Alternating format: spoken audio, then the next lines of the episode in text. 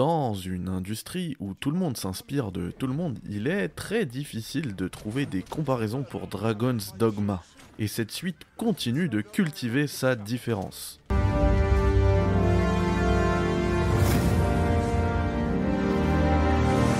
Bonjour à tous et bienvenue dans un nouveau Café Critics dans lequel je vais pouvoir vous présenter une preview de Dragon's Dogma 2 qui est une proposition unique. Et je vais pouvoir vous décortiquer tout ça puisque j'ai passé une longue session en avant-première sur le jeu dans les locaux de Capcom qui développe cette suite au premier Dragon's Dogma et qui est un action RPG situé dans un univers médiéval fantastique où l'histoire nous est narrée via une combinaison somme toute classique de quêtes principales et quêtes annexes. La direction artistique très terne, aux couleurs grisâtres, véhicule une ambiance très sobre, assez pessimiste, déroulant dans une terre qui semble désolée. Cet effet est complètement voulu par les développeurs et à l'heure de la comparaison, il est bien difficile de trouver un univers similaire à celui de Dragon's Dogma 2. Peut-être le Seigneur des Anneaux, qui possède le même feeling ambiant. Les choix sont ici complètement assumés, car si la DA ne vous agressera pas la rétine à la manière d'un horizon, qu'il soit Forbidden West ou Forza d'ailleurs, et ses couleurs chaudes et éclatantes, sur un aspect purement technique, le jeu reste très beau. Le passage au RE Engine, comme c'en est devenu la coutume chez toutes les productions Capcom, et dont le moteur est totalement maîtrisé, permet d'avoir un véritable monde ouvert aux éclairages réussis et surtout un framerate impressionnant de stabilité. Ma prise en main de Dragon's Dogma 2 était segmentée en trois phases, avec à chaque fois une classe différente. J'ai donc pu tâter trois classes, l'archer, le guerrier et le voleur, avec des façons de jouer toujours très différentes. Le premier segment avec euh, l'archer semblait se dérouler en tout début de jeu. Il focalisait donc sur la partie combat à distance du jeu. On sort de la première cité et on a accès à plusieurs missions annexes et une mission principale vers lesquelles on peut aller librement. Et pour ceux qui, comme moi, aiment partir à l'aventure, c'est un véritable plaisir de voir un château au loin et de pouvoir s'en approcher pour finalement rentrer dedans, le tout sans aucun chargement. Ouais, en fait, euh, vu l'univers, c'est un petit peu le Final Fantasy XVI qu'on aurait tous aimé jouer, au moins dans la construction du monde. Niveau gameplay, les commandes sont assez simples. Ma phase de test s'effectuant sur PS5, je vais vous donner l'habillage euh, de la DualSense.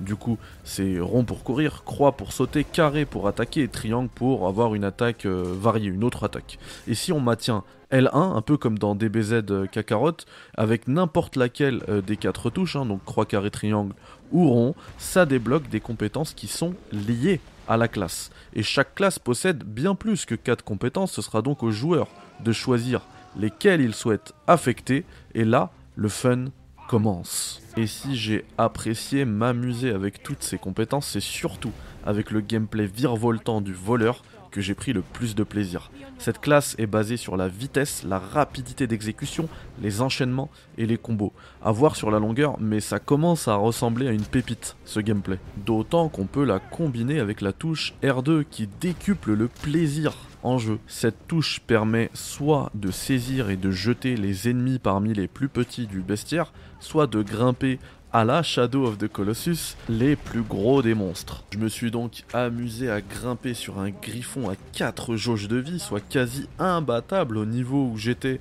euh, dans le jeu, et j'ai presque réussi à le tuer en enchaînant les coups à la gorge dans un combat hallucinant qui s'est terminé dans les airs alors que j'essayais de ne pas lâcher prise sur la bête. Et j'avoue que c'est là où j'ai trouvé que le jeu tapait fort. Parce que, comme je le disais tout à l'heure, le jeu est très sobre, dans sa DA comme dans sa construction. Tout ce qui se passe est normal, c'est bien plus médiéval que fantastique. On avance, on se bat, c'est même un petit peu monotone, mais je reviendrai là-dessus. Et sans transition aucune, le joueur peut influer sur ce qui se passe et se créer sa propre histoire. On passe donc d'une scène sobre et réaliste à un combat titanesque qu'on aura créé nous-mêmes un sentiment de liberté et d'influence sur le monde des plus plaisants. Et en parlant d'influence, Dragon's Dogma 2 reprend le système de pions du premier jeu que je n'ai pas fait, et ça confère un aspect grégaire au combat, offrant le sentiment d'appartenir à une troupe et d'avancer ensemble.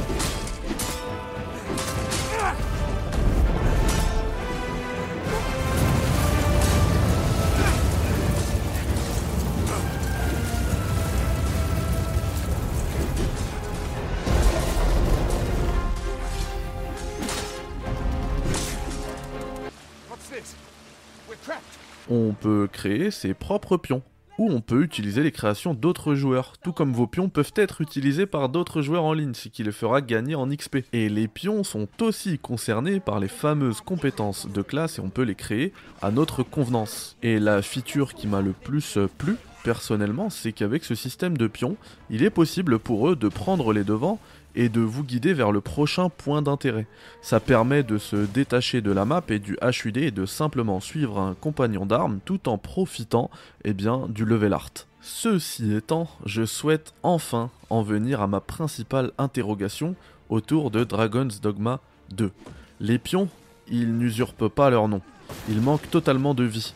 Ils sont là que pour nous servir, renforçant alors un certain sentiment d'ennui quand on parcourt le monde de Dragon's Dogma 2. La structure du jeu n'offre finalement que de longues marches monotones, même pas habillées par des conversations avec des compagnons, jusque la prochaine quête où là on a droit à un peu de dialogue et d'histoire. Et malheureusement j'ai trouvé que les seuls moments intéressants lors de ces longues marches entre les points d'intérêt étaient les combats, puisqu'ils sont rythmés par des combats ce qui devient vite par contre redondant. Et c'est peut-être un terme un peu fort, mais un certain sentiment d'ennui s'est fait ressentir. Je me disais, bon, j'arrive bientôt au point jaune là. Peut-être que l'utilisation de montures non disponibles dans cette avant-première, ou en tout cas j'en ai pas vu, permettrait de réduire le temps de trajet et donc cette euh, sensation.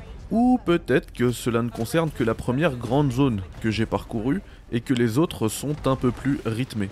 En tout cas, cette première approche de Dragon's Dogma 2 a su attiser ma curiosité et j'ai hâte de découvrir tout le jeu. Et je pense même que pour m'y préparer, j'ai aussi envie de rattraper mon retard. Alors effectivement, c'est assez compliqué dans une année 2023 aussi riche en jeux vidéo, mais il y a moyen que je me lance euh, dans un rattrapage du premier Dragon's Dogma. C'est dire à quel point euh, cette preview m'a beaucoup intéressé. Si ma preview de Dragon's Dogma 2 vous a intéressé vous, eh bien n'hésitez pas à mettre euh, un commentaire, le like, etc.